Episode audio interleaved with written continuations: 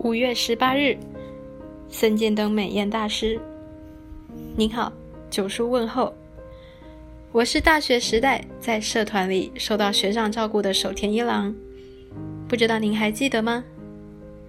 学弟曾在春天集训地的野外活动中心拜见了森见学长，为了保湿灵魂而偷藏的写真女星写真集，并给众学弟妹传阅的那个守田一郎。无意窥见森见学长随手写在社团教室留言本的文章之后，兴起胡乱发挥一己文思的守田一郎，真令人怀念。在下渴望从森见学长嘴里听到“很怀念”这一句话。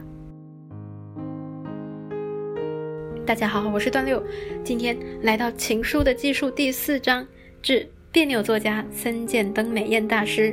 今天要来看看森见登美彦如何借着笔下人物守田一郎自攻自受，哎，不是自己写信给自己，揭露自己的怪癖、奇怪的嗜好、不良的习惯、令人难以忍受的缺点等等，用最幽默、最无厘头的文笔加抨击自己，实则让读者更了解，也更喜欢他。那么来看情书的技术内容，守田写给森见登美彦的第一封信时，已经是五月中了。来到能登一个月了，虽然已经跟水族馆的海豚们谈心一阵子，但是不妨碍守田写信骚扰人，还顺带吐槽教授。他说：“我形同被软禁在能登海边的实验所里。至于为何我会只身面对如此逆境，是因为教授欲将前途无量的年轻人自千仞推落，以资锻炼。”教授将我推入几乎永远都爬不上来的深谷，可见其爱之深。爱呀，爱呀，爱太重，It's too heavy for me 啊！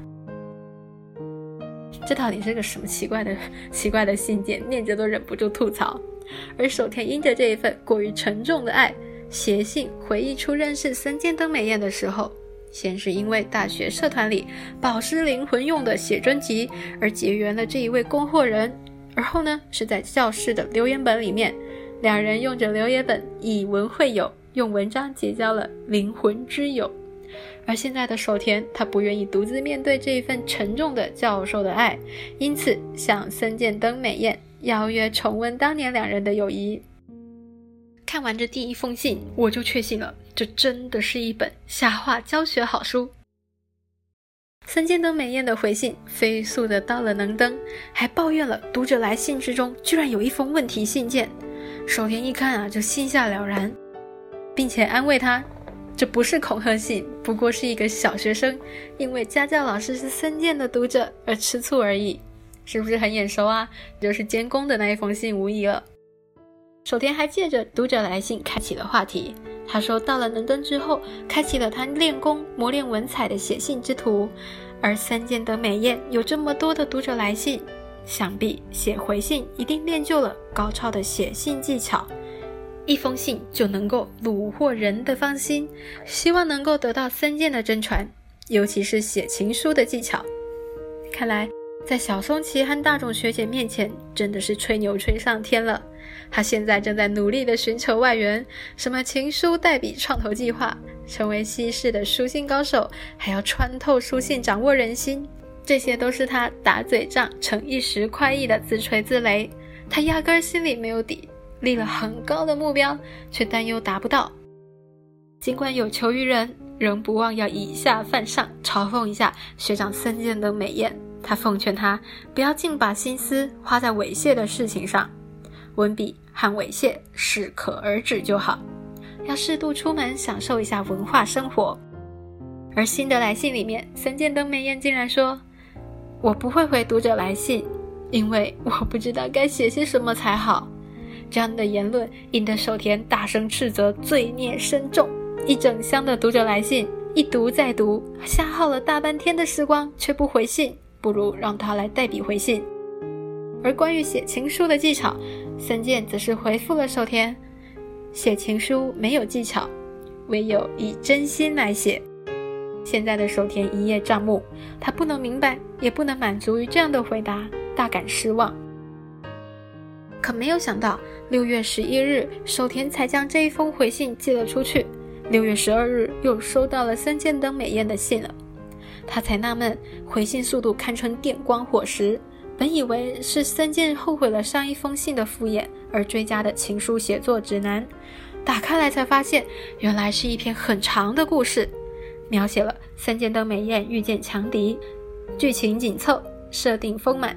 御敌应战精彩万分，跌宕起伏，看得守田紧张不已，手心都狂冒汗。而在信里面真挚的写下了感想。看着这部伟大的杰作，一句话从我心中无可恶意地泛起：有时间写这个，不如去工作。森见登美彦是拖延症晚期患者无疑了。上一次监工写给他的信被他鉴定为恐吓信之后，就嚷着太害怕，所以会赶不上截稿日。这次还因为写不出稿子被关在地下室赶稿，却只赶稿赶出了这么一篇波澜壮阔，但是实际上并没有用的妄想故事。寿田吐槽归吐槽，还是安慰了森见登美彦，不必因为稿子写不出来而哀怨，用守田式的歪理。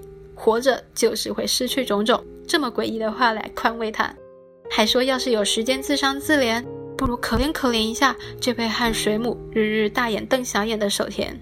吐槽信最后转折成悲凉的画风，信末写着：无论如何，另有那句失去的人生是无价的，真是佳句。这是连标价的价值都没有的意思吗？没错吧？署名无限低价的守田一郎。而后，隔天六月十三日，守田竟然第三度收到了森见登美彦的信。于是守田慷慨陈词，言语激昂地控诉这种行为。如果以写文章的起承转合这四个部分来分析，这封控诉信简直就是一个很好的典范。首先是点题，短短两天之内接到同一个人的三封信，对收件人造成了莫大的心理阴影。如果是来自情侣间浓情蜜意的信，自然是多来几封都没有问题。但是来自学长的抱怨信，就是一种会影响睡眠的骚扰了。接着承先启后，赶不出稿子，又不知道怎么回复读者来信，但是写给学弟的抱怨信却创作欲旺盛，文思泉涌，犹如滔滔江水般奔流不绝。明明就是因为把时间都浪费在写抱怨信上，而不好好工作和回信，才会导致赶不上截稿。这浅显易懂的因果关系，小学生都懂，只有森见登美艳不懂。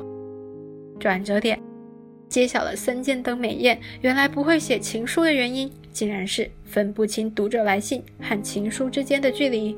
表面上爱装成游离世外的独行侠模样，实际上却是最爱读者来信。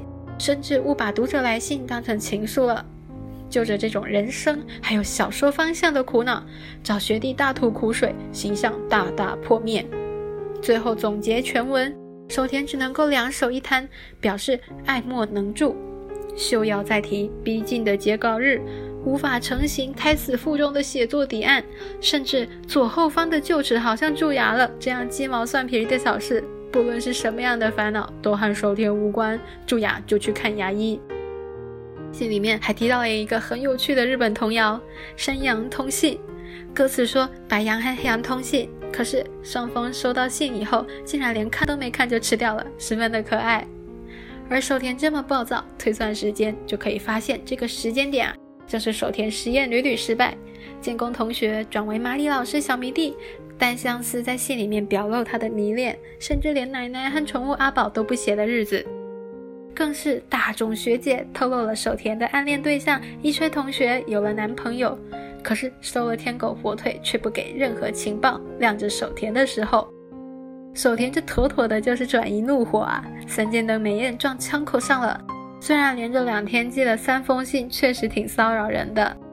不过没有想到，守田这一封信劈头盖脸喷了森见登美彦一顿，仍然是一周内又收到信了。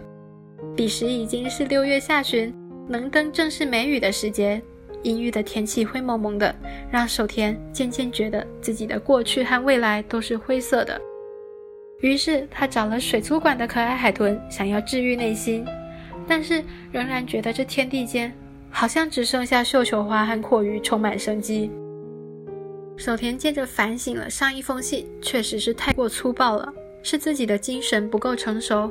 不过还是要吐槽三间灯美彦，明明在赶稿，却仍然要花费大量的时间琢磨一封吐苦水的信。这样的结果只会造成编辑因为收不到稿子而哭泣，三间灯美彦学长自己也因为赶不出稿子而哭泣。收到信的守田备受折磨，也要哭泣，尤其是还要回信。大家都不幸福，痛苦至极。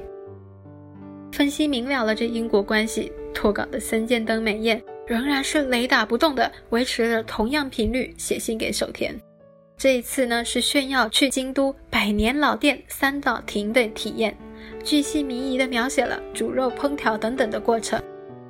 三岛亭是许多饕客的最爱，官方网站有中文、英文和韩文，用餐呢需要事先预约。而且还主打严选黑毛和牛。我在查询的时候啊，官网首页有照片，黑瓷盘上面盛着油花分明的肉片，真的让人看着食指大动。不过它价格不菲，午餐套餐就要将近八千日元，其他套餐的价格就是两倍的以上。有了以上的资料，是不是可以更想见三间等美宴这个三岛亭盛宴，让守田是多么的羡慕嫉妒恨呢？尤其是有对比有伤害。